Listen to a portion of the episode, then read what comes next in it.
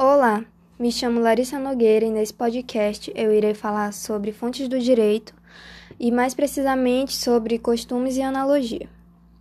Bom, os costumes são normas de comportamento que as pessoas obedecem de maneira uniforme e constante, com a convicção de sua obrigatoriedade jurídica.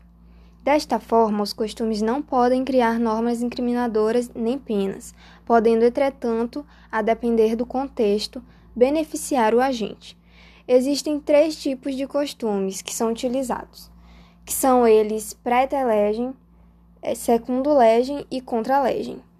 O pré-telegem é a espécie de costume que é utilizada quando não há uma lei vigente para atender a situação ou quando a legislação é omissa quanto ao caso que o requeira. Nessa situação, o artigo 4 da LINDB brasileiro destaca: quando a lei for omissa, o juiz decidirá o caso de acordo com a analogia, os costumes e os princípios gerais do direito.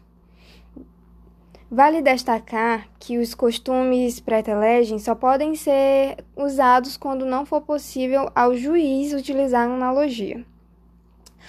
O segundo legem é o tipo de costume que está em conformidade com a legislação vigente, fundamentado pela lei ocorre quando a lei determina o uso de costumes locais normativos jurídicos, segundo fatos ocorridos anteriormente, os quais deverão guiar o julgamento ou comportamento. Ainda há autores que defendem a ideia de que os costumes, segundo legem, se referem unicamente à lei, sendo estes determinações legais ou confirmativas do que voga o direito. O contralegem se refere aos costumes que se opõem à lei vigente.